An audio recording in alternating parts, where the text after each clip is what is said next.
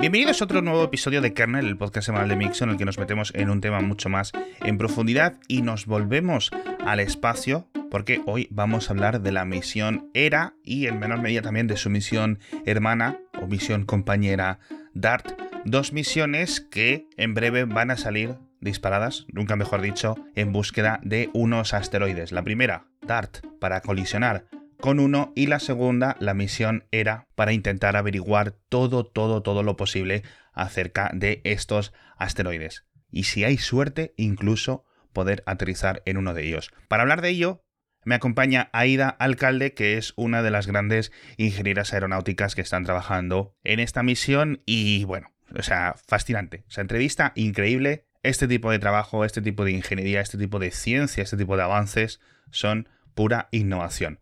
Y antes de meternos en materia, os voy a comentar rápidamente el patrocinador de esta semana de Kernel y luego ya toda la entrevista sin ningún tipo de cortes. En esta ocasión es Blue IU, que es el nuevo complemento digital del seguro médico de Sanitas, que incorpora la más alta tecnología para el cuidado de vuestra salud, de la tuya y de la de tu familia. Y es que ahora que obviamente pues a todos nos preocupa mucho más nuestra salud y queremos llevar una vida mucho más saludable, pues en Blue IU tiene una cosa genial que se llama Conecta con tu salud, que es su nuevo servicio que nos permite conectar con nuestros dispositivos móviles, ¿vale? El smartphone, la pulsera de actividad, el reloj inteligente o lo que sea. Básicamente, a través de la aplicación de Mi Sanitas le damos permiso para que acceda a los datos de actividad, a los datos físicos y automáticamente pues nuestros doctores del seguro, nutricionistas, psicólogos o entrenadores personales tienen acceso a esos datos y pueden ver tu evolución. Por ejemplo, si estás en una recuperación o si te están tratando algo durante meses y meses y meses, pues no tienen que esperar a la siguiente consulta, no tienen que esperar a que vayas y te hagan las pruebas necesarias. Rápidamente pueden ir viendo tu evolución en tiempo real y así pues tienen una mejor imagen de cómo está funcionando, cómo está recuperándose, cómo está pasándolo tu cuerpo. Ya sabes que esto es el futuro de la medicina, lo comentamos en Kernel, lo comentamos en Mixio casi constantemente, pero bueno, contratando ahora un seguro de Sanitas vas a tener de regalo todos los servicios digitales de BlueAU. Tienes mucha más información en blueau.es o pinchando el enlace que te dejo en las notas del episodio. Y ahora sí, nos vamos al espacio a hablar de estas misiones, vamos a hablar de ERA. ¿Qué tal estás, Aida Alcalde? Hola, buenas tardes. Oye, yo encantado de traerte porque además eh, te recomendó eh, tu compañero de trabajo, Javier Atapuerca, que ya estuvo en Kernel en el pasado. Eh, ¿Cómo sentáis de lejos? A lo mejor no estáis ni en el mismo edificio porque GMV es una empresa gigante. Bueno, pues eh, casualmente Javi y yo sí que nos sentamos bastante, ¿Ah, bastante sí? cerquita, sí. De hecho, de hecho, trabajamos en el mismo edificio y bueno, la verdad es que pasamos uno al despacho del otro cada dos ¿Sí? por tres. Ah, Sí, qué sí, bueno, qué bueno. Bueno, eh, si me haría pegatinas o unas tazas o algo, ¿eh? Eso, recuérdamelo al, al acabar el podcast. Entonces, Aida tiene un cargo que me lo ha apuntado aquí y casi me quedo sin tinta en el bolígrafo. es responsable del entorno de simulaciones del GNC, ¿vale? En GMV, obviamente, y responsable del Mode Manager. Entonces, fuera de antena, te lo he pedido que me expliques un poco qué es el GNC, qué es el Mode Manager, pero te lo voy a volver a preguntar. ¿Qué es el GNC? Pues el, el GNC son las siglas de guiado, navegación y, y control, ¿vale? Y es básicamente, en el caso de un satélite, pues es su piloto, ¿no? Que lo que hace es básicamente eh, con la navegación decidir, vale, ¿dónde estoy? El guiado me dice dónde quiero ir y el control lo que hace es, pues en función de dónde estamos y dónde queremos ir, pues tomar las acciones necesarias para, para ir a ese sitio o apuntar a donde queramos apuntar. Que me decías antes que era como el ordenador, de, o sea, perdón, como el cerebro de un satélite, ¿no? Más que, que el cerebro es el, es el piloto, o sea, es básicamente el que te conduce donde quieres ir. Es el Claro. Mode Manager el que es el piloto como tal del GNC. O sea, lo que hace es básicamente que tenemos unos modos que son pues una combinación de, de funciones o de modos de las diferentes, diferentes funcionalidades del GNC, pues eh, yo que sé, del guiado de actitud, de- del control de, de la traslación, etcétera, etcétera. Entonces esos diferentes modos tienen diferentes combinatorias, pues para ejecutar una maniobra, pues para apuntar a la Tierra, pues para apuntar a un asteroide, lo que sea. Y este Mode Manager es el que va, eh, pues en función del modo en el que nos encontremos en ese momento, pues comandando las diferentes funciones del GNC. Sí. Oye, y bueno, no quiero asustar mucho a los oyentes porque eh, va- vamos a hablar de lo, de lo interesante, sin duda, pero tengo una Mm. pregunta. ¿Puedes resumirme de una forma medianamente entendible para todos los mortales eh, cómo se guía, es decir, cómo un, satélite, en, ya no digamos en órbita de la Tierra, sino, por ejemplo, de camino a Marte o de camino a Neptuno o donde sea, o ese que estáis haciendo ahora, ¿cómo sabe dónde está? Si estamos hablando en este caso concreto de un guiado interplanetario, esto, esto se hace principalmente con ground, es decir, es, es tierra, es el centro de control el que está ah. viendo eh, dónde se encuentra el satélite en cada, en cada momento. O sea, en este, en este sentido, todo lo que es interplanetario se hace principalmente desde, desde tierra. Es decir, que le preguntas y dices, ¿dónde estoy? ¿no? Y te lo dicen. Vale, vale, vale. básicamente. Es menos técnico de lo que pensaba. Yo me decíais, no, mira, triangulamos aquí no sé cuántas estrellas, rollo Stargate o algo así. No, no, no. En el caso de interplanetario sí, pero porque, porque, porque en este caso lo que estás, lo que estás haciendo es desde ground llevar el satélite al sitio a donde lo quieres llevar y luego, pues, eh, bueno, si es el, el caso de, de, mi proyecto, o sea, de ERA, que vamos a hablar, eh, si tiene una parte que es autónoma, entonces sí que entra ya en juego, digamos, el GNC on board, ¿no? Que ya tendría que ser el, propio satélite el que tenga pues con sus algoritmos internos, sus sensores y tal, que ver dónde está con respecto al cuerpo celeste que tú quieras. y, y, bueno, en función de la misión que tenga que hacer, pues tiene unos algoritmos de guiado dentro que dice, pues mira, en este caso quiero hacer esto, quiero hacer un arco hiperbólico con respecto a un cuerpo celeste o quiero ejecutar esta maniobra o lo que sea, ¿no? Vale, vale, vale. Como decíamos antes, vamos a hablar de este proyecto Era porque, bueno, esto es fascinante, esto es increíble, eh, que simplemente se plantee y además eh, ahora hablaremos de los proyectos previos que no, que no han llegado a concluirse. Entonces, eh, Aida, ponnos un poco, ¿qué es lo que queréis hacer con el proyecto ERA? Vale, vamos a hablar entonces, empezamos por ERA directamente, ¿no? vale, pues ERA, ERA tiene, voy a intentar, porque son muchas cosas a contar, voy a intentar un poquito por, orden. Entonces, eh, ERA tiene tres, objetivos principales, ¿vale? Uno de ellos es la defensa planetaria, que sé que suena muy guay, es muy guay, por cierto. el retorno científico y la, y la demostración tecnológica, ¿vale? Entonces, eh, era, está metido dentro de la, de la misión AIDA, valga la redundancia, pero, pero está dentro de la misión AIDA, que es básicamente eh, una misión que se hace conjunto con la NASA, con el impactor, bueno, con el impactador, con una especie de misil que se llama DART, ¿vale? Entonces, el objetivo de todo esto es, eh, empezando por la parte de la defensa planetaria, es que eh, la NASA va a enviar a, DART, al sistema binario de asteroides Didymos, que es un asteroide que tiene una lunita alrededor, y lo que va a intentar, o va a intentar, no, bueno, esperemos que haga, vamos, es impactar en esta, en esta lunita y el objetivo no es romperla, como en la película Armageddon, ¿no? sino que el objetivo es eh, intentar desviarla, digamos, de su, de su trayectoria natural alrededor del, asteroide principal, ¿vale? Entonces esto es como una especie, cuando decimos defensa planetaria es como una especie de ensayo a, pequeña escala, ¿no? Es decir, el asteroide principal representaría la Tierra y esta lunita que estamos intentando desviar eh, representa eh, este asteroide que podría haber esa posibilidad que, pasara cerca de la Tierra o que tuviéramos el riesgo de que impactase contra la Tierra. Entonces el objetivo es testear a pequeña escala si podríamos desviar ese, ese asteroide de su trayectoria natural y, bueno, eh, ver que efectivamente si hubiese el caso, pues eh, podríamos proteger la Tierra. Suena muy así, pero vamos, sí, que podríamos evitar una, posible colisión, ¿no? Y luego, por la parte de, retorno científico, bueno, pues es, evidente, ¿no? O sea, los asteroides son, son cuerpos eh, formados en el, con, con el inicio del universo, entonces cualquier cosa que podamos aprender de ellos es, muy valioso para la, comunidad científica.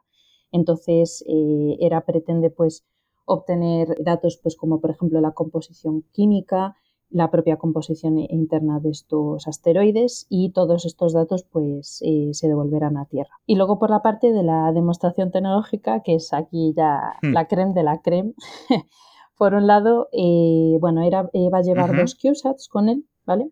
Uno de ellos se llama Milan y el otro se llama Juventas. Y Milani tiene un espectrómetro para visualizar estos dos asteroides y recomponer su composición química. Y Juventas lleva encima un radar de baja frecuencia para poder recomponer su estructura interna. Y luego, por otro lado, tenemos, bueno, esto, esto ya es entrar muy en materia. Yo, tú cuando me digas que me estoy pasando, me dices... No, no, de momento vamos.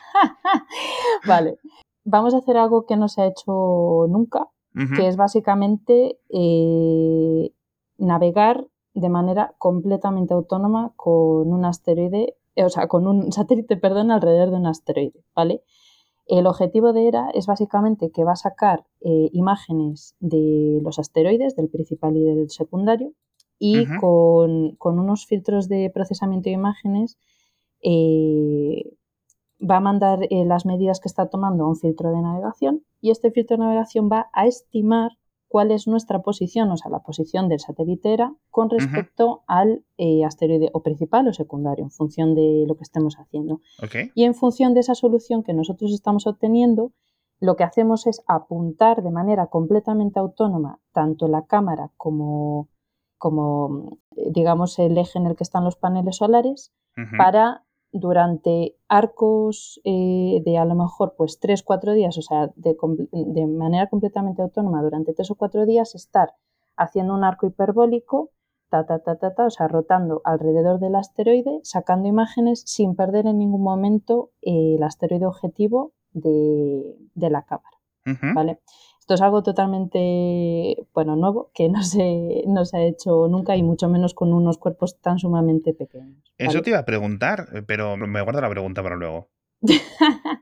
vale, y luego eh, el último objetivo tecnológico que tenemos es probar eh, el Intersatellite Link, que es básicamente que las antenas que tienen los, los CubeSats se van a usar junto con la propia antena de ERA para hacer una, una triangulación algo parecido a lo que es eh, el sistema GPS que tenemos aquí en la Tierra, ¿vale? De manera que vamos a poder eh, cubrir uno de los objetivos científicos que es recomponer el gradiente de, de gravedad de los, de los dos asteroides con muy buena precisión. Y todo esto, eh, pues lanzando en el 2024. Madre que vamos, estamos ahí, ahí, ahí ya. ¿Vais bien de tiempo? ¿Necesitáis eh, que, que ayudemos los oyentes? ¿Nos pasáis? Tal, haz este cálculo. ¿O vais bien? Pues es, está siendo todo un reto. está siendo todo un reto porque, porque aún encima esta misión es low cost, que es lo más gracioso de todo, que, que estamos haciendo todo esto y, a ver, se están, lo bueno es que se están reutilizando pues, sensores que se han utilizado en otras misiones y tal, entonces esto nos está permitiendo ir muchísimo más rápido que, que en cualquier otro tipo de misión normal. Lo normal es que en una misión tardes muchísimos años desde que empiezas, haces los test, el desarrollo y tal, es, es, una pasada. En cambio, nosotros, pues es que ahora mismo, pues no podría decirte la ciencia cierta, pero yo creo que AIM que es el precursor de ERA, empezó sobre el 2015, 2014, no, no estaría, o sea, no puedo decirte con seguridad. Y estamos hablando de lanzar en el 2024, que a lo mejor os parece mucho, pero esto es algo rapidísimo para lo que es una misión normal. Tengo que decir que cuando en el podcast diario comienzan a hablar de misiones, venga, tal esta misión, y me dicen 2028, yo,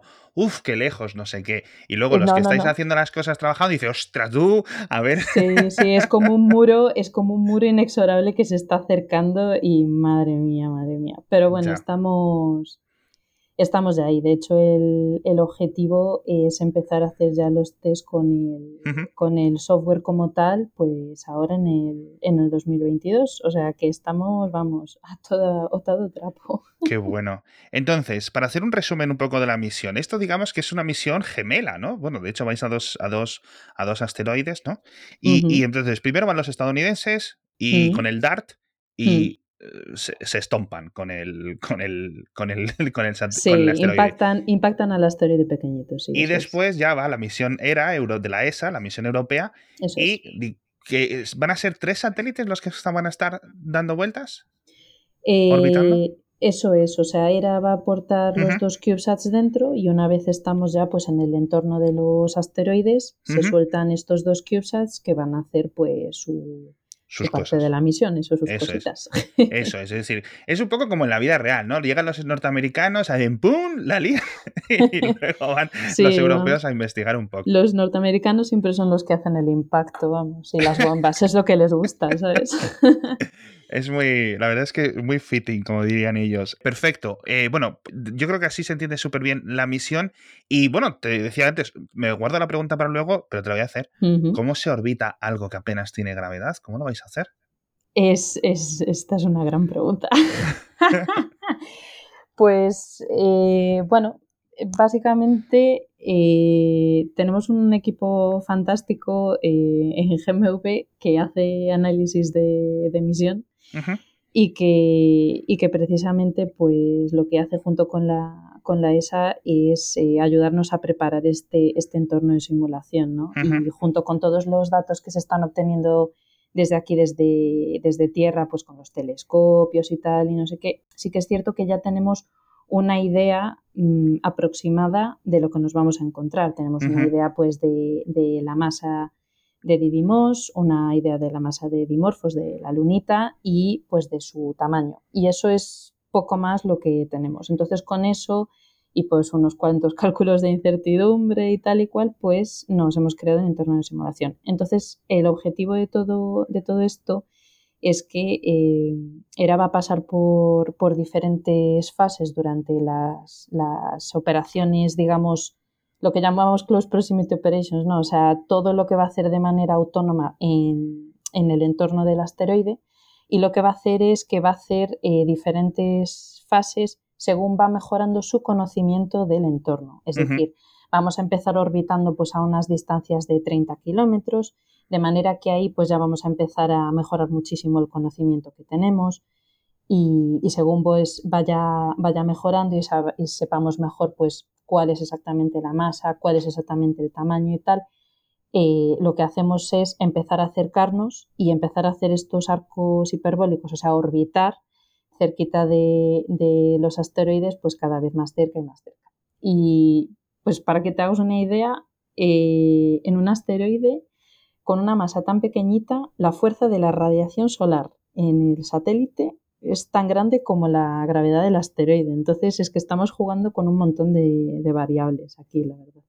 ¿A qué te refieres con la radiación solar? Que la radiación solar eh, que ejerce el Sol sobre el satélite es tan grande como la propia fuerza de gravedad del asteroide sobre el satélite. Ah, vale, vale, vale, vale, wow. O sea, estamos hablando de una masa tan sumamente pequeñita que para que digamos que te atrapase, por así decirlo, como atrapa la Tierra un satélite que orbita alrededor, eh, tendríamos que bajar de los, de los 10 kilómetros de distancia. O Claro. sea, es que es muy, muy, muy, muy pequeña y por lo tanto también muy peligroso, ¿no? Porque es, es eh, una distribución de masa tan, tan compleja, tan desconocida sobre todo, ¿no? Que, Sí. que, que a priori no, no tenemos ni idea de exactamente qué puede pasar a cada distancia, ¿no? Entonces, por eso todo se ha estudiado con, pues, con cuidado, con todos los márgenes posibles para, para que todo vaya bien. O sea, es que es las, bueno, las fotos, que entiendo yo que obviamente pues no son fotos, son más eh, mm, interpretaciones artísticas de Didymos y Didymorphos, Mm. son muy irregulares, ¿no? Que imagino que es lo que os dan las, los, los, Los telescopios. telescopios, sí, claro. son patatas. son patatas, sí, no sé cómo básicamente. describirlo, pero sí. o Son sea, patatas, nosotros lo llamamos la patata siempre, porque al final es lo que es, o sea, es tal cual. Bueno, Sí, y entonces el final final de la misión era, eh, entiendo que es o consiste en aterrizar también. Eh, sí, pero no es, digamos, el objetivo nominal, ¿no? O sea, de hecho, bueno, esto, esto no sé si lo vas a tener que meter, esto ya te lo digo a ti, pero la cosa es que sí que se estaba, sí que se estaba hablando de, de que si todo va bien y conseguimos completar pues toda la misión nominal, la parte experimental en la que queremos pasar eh, a, a dos kilómetros de- del asteroide principal y tal, y no sé qué, el objetivo es que eh, al final digamos que el final de vida de Era sería efectivamente eh, bueno, aterrizar, posarse en el, en el asteroide principal. Lo que pasa es que, bueno, aquí no estamos hablando de, pues, cómo fue en su momento eh, Rosetta con Philae, no, o sea, no hay objetivo de, de hacer más misión más allá, simplemente que se va a posar encima y lo que sea, pues será. Y, lo que, eso te iba a decir, mira, me has sacado porque te iba a preguntar, oye, pero ¿cómo se llamaba la misión esta? Y me, has, y, me la has dicho antes de que otro pregunte. eso fue espectacular, ¿eh? De verdad. Total. O sea, sí, sí, sí, Yo, y luego sacaron un vídeo compuesto de un montón de las últimas imágenes que envió. Sí, sí. Y dice yo, pero por favor. Que estaba cayendo Filae. O sea, yo estaba, estaba siguiendo, o sea, el día que estaba pasando todo esto, estábamos siguiendo. Me acuerdo que estaba además haciendo el máster y era como, madre mía, o sea, esto es increíble. Y ahora fíjate dónde estamos. Madre mía. Qué bueno. Entonces, dentro de esta misión de dos sentidos, por decirlo así, en principio, pues este habéis elegido, o sea, elegido por consenso o lo que sea, estos dos asteroides que en principio no están en colisión con la Tierra o no están en ruta, o no se sospecha que estén en ruta de colisión en ningún momento, al menos hasta dentro de muchísimo, muchísimo tiempo. Pero, claro, dices, oye tú, ¿y si ahora eh, con, la misión lo desviáis suficiente como para que no, sí impacte? No, no, no, no. A ver, estamos, o sea, estamos hablando de que por mucho que los asteroides sean pequeñitos, el impactador que manda la NASA, o sea, DART, eh, no tiene tanta fuerza como para desviar a la Tierra. No, el objetivo es sencillamente que, o sea, para que te hagas una idea, eh, el asteroide secundario está orbitando pues a unos 1,8 kilómetros, digamos, del centro del asteroide principal. Entonces, el objetivo es intentar desviarlo un poco de su órbita. O sea, el objetivo no es para nada eh, que salga de su curso natural alrededor del asteroide ni nada así, sino que tiene como objetivos básicamente pues penetrar en la un poco en lo que es la estructura de este asteroide pequeño, eh, crear un cráter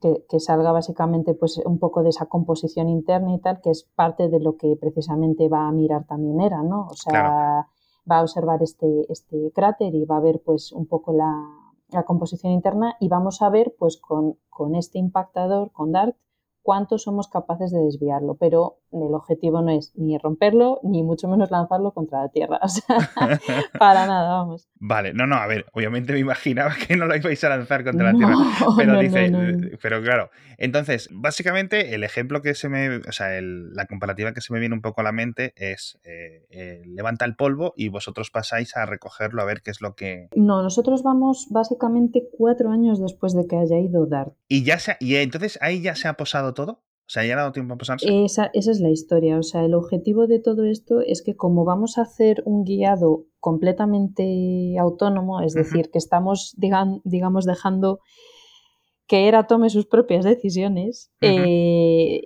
es, mucho más seguro que, todo, este, todo este polvo, toda esta composición interna esté completamente estabilizada para que mm. nosotros podamos, eh, digamos, orbitar de manera completamente segura.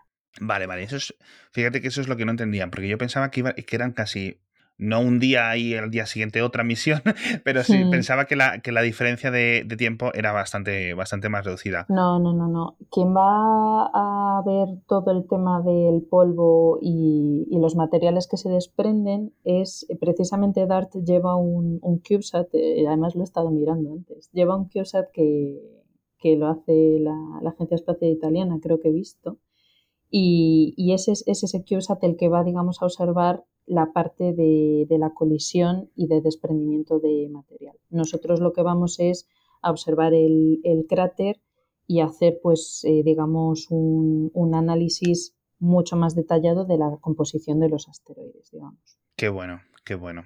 Y me decías al principio, Aida, que, que todo esta, el, todo el, la misión, el proyecto ERA, etcétera, tenía un predecesor que en principio fue cancelado, ¿no? Que se llama el AIM. AIM, sí, de, Asteroid Impact Mission. Este era, era originalmente la otra parte de la misión AIDA, la, que me mandaba la, ESA. Y el objetivo que, había inicialmente era precisamente ir antes que DART para, digamos, hacer esta caracterización de, los asteroides antes del impacto y ver eh, el cambio, digamos, en el sistema, o sea, en el asteroide pequeño después de, del impacto. Lo que pasa es que, bueno, AIM no, no pasó a la ministerial, no recibió el, bueno, no, recibió el presupuesto necesario para llevarse a cabo. Entonces, pues, pues nada, eso se quedó así como un poquito en, barbecho y, toda la gente que había estado trabajando, digamos que, que digamos que le dio una segunda vuelta, ¿no? Dijo, o sea, verdaderamente este, este proyecto es interesante, vamos a darle una vuelta. Entonces lo que hizo fue, lo que se hizo fue empezar con, con ERA y digamos pasar a tener una, demostración tecnológica mucho más fuerte, porque al principio cuando se estaba empezando con AIM eh, no había CubeSats, lo que había era un, lander como, pues como en Philae con Rosetta, ¿no? O sea, una, cajita pequeña que tenía un radar pasivo y el objetivo era dejar esa cajita en la superficie de la Luna. Pero vamos, eh, en cuanto a demostración tecnológica sí que es cierto que la, autonomía de, aquellas de IM era, un experimento, eh, no era algo nominal que vayamos a hacer como ahora con ERA, ¿no? que vamos a hacer durante buena parte de, las operaciones y además ni siquiera era completa, o sea, era, era semi-autonomía, solamente controlábamos, digamos, uno de los, de los ejes, el resto nos decía tierra cómo teníamos que, que apuntar. Entonces, en comparación, o sea, sí que es cierto que cuando, cuando AIM no pasó la ministerial fue una pena total, o sea, yo además estaba ya en AIM y para mí fue como totalmente catastrófico, pero sí que es cierto que ahora pensándolo eh, fue una muy buena oportunidad porque nos ha permitido eh, sacar un proyecto muchísimo más, más potente con diferencia y, y, vamos, o sea, es que en cuanto a, en cuanto a objetivos es que esto no se ha hecho nunca antes, lo que te comentaba antes de la autonomía completa y es que, vamos, o sea, este proyecto está muchísimo más preparado que, que IM con diferencia, la verdad.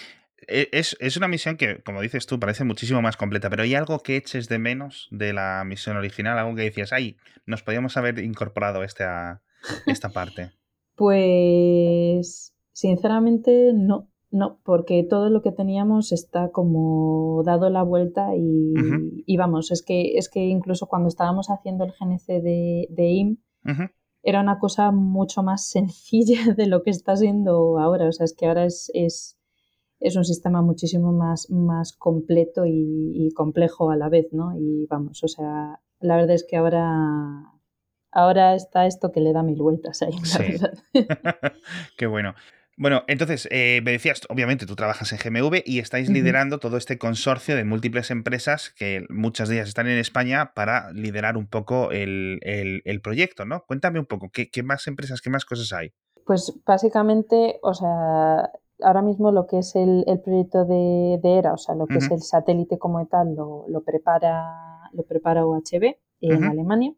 Y nosotros lo que hacemos es liderar el consorcio de, empresas que está haciendo lo que es el sistema del, del GNC, que como te comentaba antes, es el guiado navegación y, control. Y GMV España estamos liderando el diseño del sistema del GNC y luego pues sí que tenemos como, como subcontratados a, GMV Portugal y a, y a GMV Rumanía. Que GMV Rumanía están haciendo eh, el FDIR, que es lo que se llama el Failure Detection and Isolation Recovery, o sea, es un, es un subsistema dentro del propio subsistema del, del, GNC que detecta si tenemos algún problema con los sensores o con alguno de, los, de las funciones del GNC. Y luego además están haciendo, están, son los que están liderando el algoritmo de procesamiento de imágenes, que va a procesar las imágenes que saquemos con la cámara, tanto de, de, de morfos como de, de Didymos. Y luego, por otro lado, tenemos a, GMV Portugal, que están haciendo eh, las funciones dentro del GNC de, bueno, se llama Attitude and Orbit eh, Control System, que básicamente son los que, los que hacen los algoritmos de navegación para saber eh, dónde estamos apuntando y el guiado para saber dónde tenemos que apuntar y el control para bueno, pues para ejecutar los, los diferentes comandos para rotar el, satélite y apuntar donde, donde queremos. Y luego, por otro lado, ellos también están, son los, eh, los responsables de hacer el análisis de emisión de, ERA. ¿El análisis de emisión qué es? ¿El ver cómo va o...?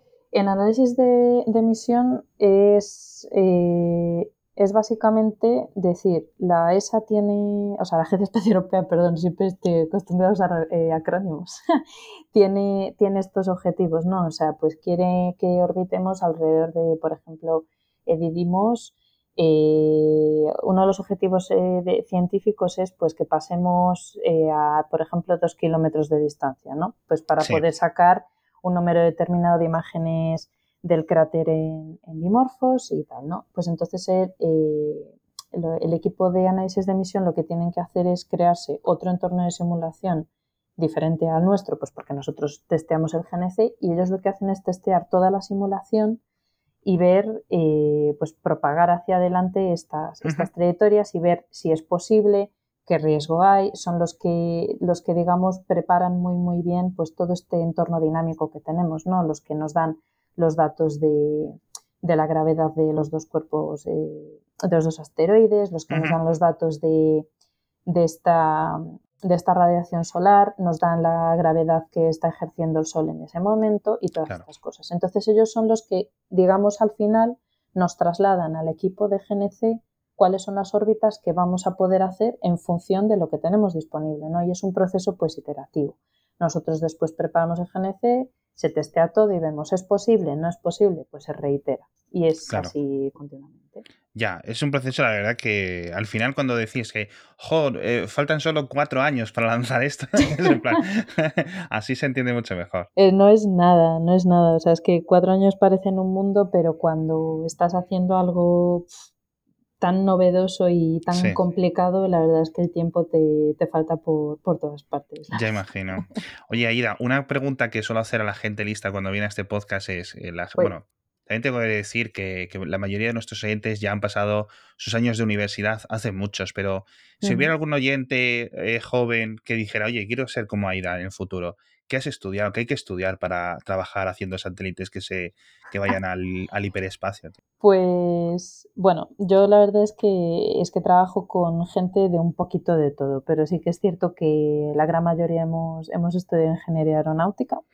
Tengo, tengo compañeros que han estudiado ingeniería bueno, industrial, sobre todo especializada en, mecánica y tal, que son la gente de, de Portugal, que la verdad es que tienen unos conocimientos de control fantásticos que la verdad es que da, da gusto. Y, y, luego yo sí que he hecho a partir de ahí he hecho un, un máster, de hecho, en, sobre sistemas, sistemas espaciales. Bueno, sí, si te interesa en Cranfield, pero vamos. eh, lo, que más hay que, lo que más hay que tener es, es ganas. Eh, eh, pero con diferencia, ganas y sobre todo ganas de, estrujarte la, la, cabeza, porque es que esto que hemos sacado es que ha salido literalmente de, de, estrujarse el cerebro para decir cómo puedo hacer para que esto mm, entre por aquí y tal. Y a ver, mucho es herencia, eh, como te comentaba, es una misión de, bajo coste, ¿no? Se están eh, reutilizando eh, sensores y, cosas así, pero sí que es cierto que todo lo que es la algoritmia del sistema de GNC es, es totalmente nueva y, y bueno, la verdad es que, es que lo que hay que tener es, sobre todo esa cosa, esa inquietud que, como yo digo, mm. que tiene que tener el ingeniero de, de, hacer cosas diferentes y no repetitivas, porque con eso es, es, con lo que salen este tipo de cosas. Eso es, es que no, no, se me queda otra, no se me queda otra, otra explicación y me parece muy buena. Yo, como no fui a la universidad directamente, pues he acabado haciendo un podcast. Es que al final el que, tiene, tiene y el que no, pues no le da. Sí, total. Pero vamos, que la universidad no te, no, te enseña ¿eh? hacer estas cosas. Bueno, te da una base. vamos a ser honestos, te da una base muy buena, pero aquí lo que hay que tener es sobre todo imaginación. Y es que es literalmente imaginación porque es que yo hay veces que trabajo con mis compañeros de equipo y es que me quedo pero flipada porque digo, o sea, es que esto, esto no lo hemos visto en la universidad, ni ellos ni yo. o sea, es que esto son cosas de verdad que le, le empiezan a dar la cabeza y, y, y, es que es, es, es, es, impresionante. O sea, es que este tipo de misiones tan alucinantes, o sea, como era o o como cualquier otra de la Agencia Espacial Europea, de la NASA o de la JAXA o quien sea, es que es todo de un grupo de gente que solamente dice, es que quiero ir ahí, pues vamos a ver, ¿no? Vamos a ver. ¿Cómo llegamos? ¿Cómo llegamos? Y, lo, y, lo, y, lo, grande es que se llega. O sea, es, es impresionante. Innovación pura y dura. Bueno, en totalmente, fin. Totalmente. Aida, muchísimas gracias por venirte al programa. Muchísimas gracias a ti. Eh, no te daré en traerte otra vez seguramente para que nos cuentes cosas más fascinantes o que me expliques algo fascinante eh, en el futuro. Eh, ¿Dónde te puede seguir la gente en redes sociales? Bueno, redes sociales, en todo caso, mejor por, por LinkedIn, porque creo que es mucho más fácil encontrarme. Por Aida, Aida Alcalde y GMV y ya está. O sea, no, no, creo que no hay no hay ninguna más ahí con, ese, con ese nombre mío. Genial. Vamos a dejar enlace de todo lo que han comentado Aida. Vamos a dejar enlace también a su LinkedIn por si queréis eh, preguntarle algo, eh, etcétera. Y de verdad, todo va a quedar en las notas del episodio. Muchísimas gracias por, todo, Aida, de nuevo. Y muchísimas gracias. a nuestros patrocinadores. Muchas gracias, sobre todo, a los oyentes que seguís ahí todas las semanas escuchándonos y aprendiendo. Nos vemos en el próximo episodio de Kernel.